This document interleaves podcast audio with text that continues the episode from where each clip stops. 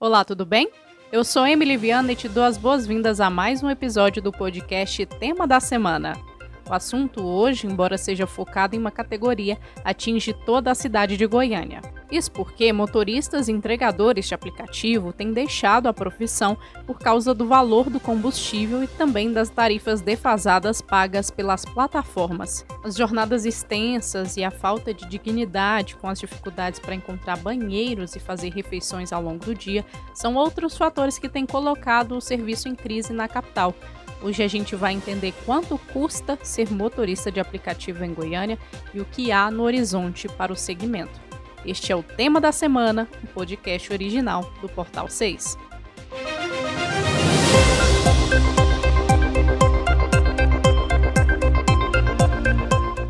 Bastam três cliques e você consegue um luxo que nos últimos anos chegou inclusive às classes mais baixas: o serviço de transporte particular acionado por meio dos aplicativos. Em Goiânia, são mais de 22 mil motoristas cadastrados em plataformas digitais transitando por aí e pelo menos 6 mil entregadores dos apps girando pelas ruas da capital.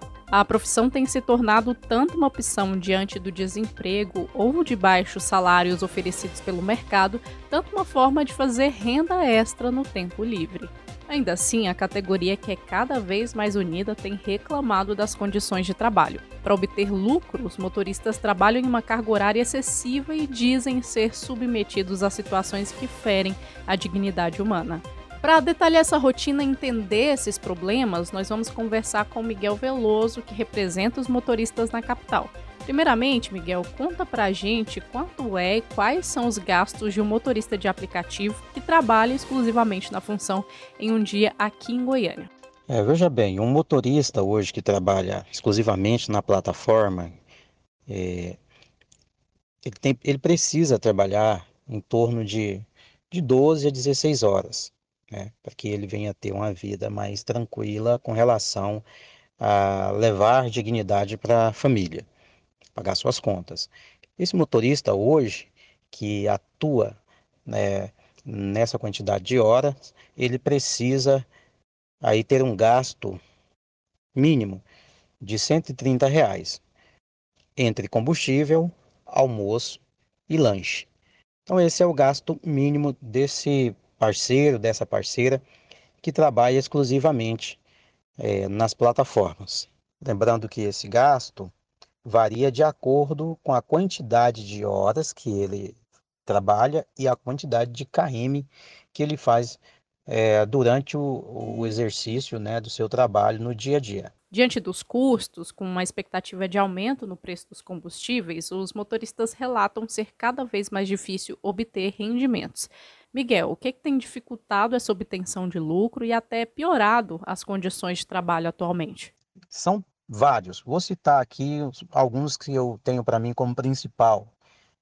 Um dos grandes vilões que prejudica muito na obtenção de lucro é a própria plataforma, uma vez que a porcentagem dessa plataforma é muito alto e o ganho mínimo desse profissional por aplicativo é muito baixo. Né? Então precisava mexer nisso aí. O ganho mínimo desse profissional precisava ser um pouco mais elevado. E a porcentagem da plataforma um pouco menos. Tem plataforma que cobra 40% de uma viagem do motorista, do profissional. E também a instabilidade no preço do combustível também reduz né, a obtenção de lucros desses parceiros, dessas parceiras que atuam diariamente na, na área como profissional por apps. Né? Então, assim, é, toda vez que temos aí um combustível lá no topo, que é o que aconteceu recentemente, houve um reajuste, isso cai os lucros do motorista. Isso significa que ele vai precisar trabalhar um pouco além do que ele é acostumado a trabalhar, e isso vai desgastar não só a obtenção de lucro, mas também vai desgastar o físico desse profissional.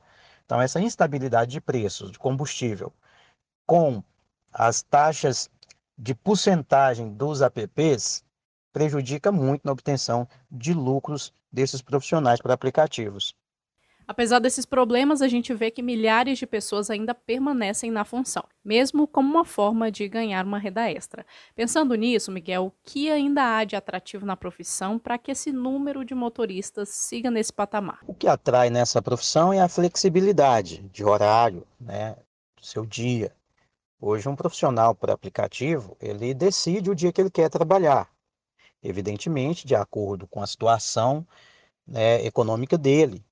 Então ele decide se ele começa hoje mais cedo, se ele vai até mais tarde.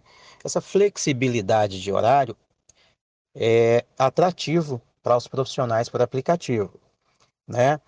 É, o que melhorou dentro da plataforma? Ainda há muito para melhorar, mas a, o que a gente observa que melhorou foi a questão da segurança. Hoje você tem aí uma corrida compartilhada. O que, que significa? Você pode compartilhar sua, todas as suas corridas, né? Com um familiar seu, com um amigo, com um grupo de WhatsApp, onde a gente se organiza para um estar tá cuidando do outro, né? Tem o botão de pânico, podemos gravar a, a viagem inteira. Né? Então, todos esses fatores melhorou.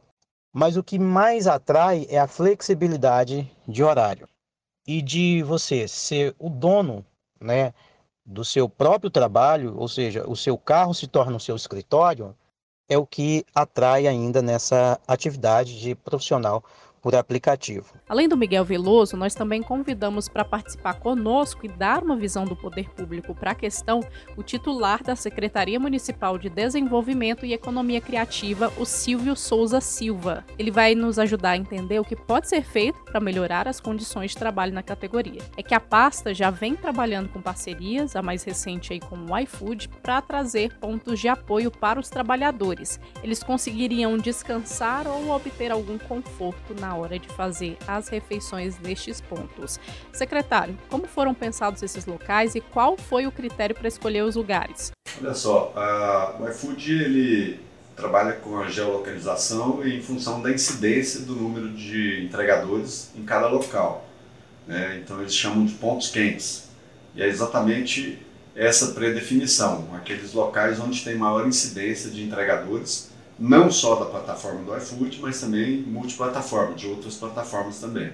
A ideia, na verdade, surgiu é, na companhia, eles queriam trazer mais dignidade, era uma demanda dos entregadores e a empresa foi sensível a isso e eles procuraram o setor público e nós entendemos que é sim uma boa parceria. Só em Goiânia, por exemplo, são quase 6 mil entregadores é, de várias das plataformas, só do iFood são 3.500 entregadores em Goiânia. A ideia de criar os pontos de apoio é você concentrar numa área específica, tirando aí a, a, o tumulto da área de, de, de restaurantes, shoppings, é, bares e lanchonetes e colocando todos os entregadores num ponto específico e num ponto de referência onde dali eles podem sair, pegar a comida e entregar com maior brevidade sem causar tumulto no trânsito. A promessa é que esses locais sejam instalados ainda neste semestre e posteriormente sejam expandidos para o restante do estado. A categoria diz que vai cobrar a pasta por esse prazo.